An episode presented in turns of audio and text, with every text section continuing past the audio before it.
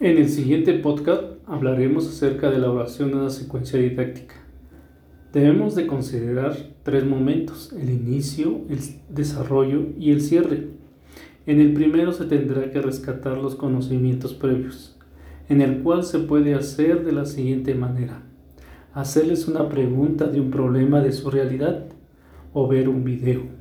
Después, haciendo una discusión donde los alumnos reaccionen trayendo a su mente información que ya poseen de años anteriores o de sus experiencias cotidianas que se les haya presentado.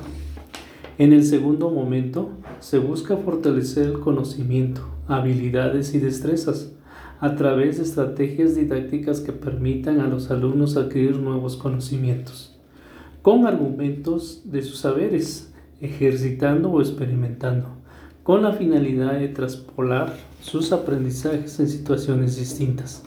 En el tercer momento, el alumno debe integrar e interactuar con información que ya se tuvo antes y mostrar lo aprendido, así como realizar un análisis del contenido para alcanzar los objetivos propuestos y los aprendizajes esperados.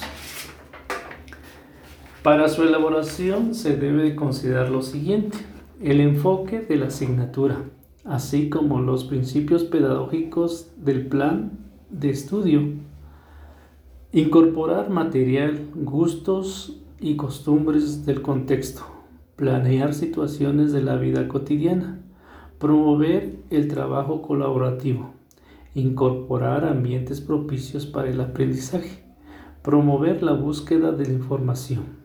El docente debe ser un mediador emplear estrategias de enseñanza y aprendizaje, elaborar productos tangibles e, o intangibles que promuevan y evidencien los logros de sus aprendizajes, emplear la heteroevaluación, coevaluación y la autoevaluación. Gracias por escuchar este podcast.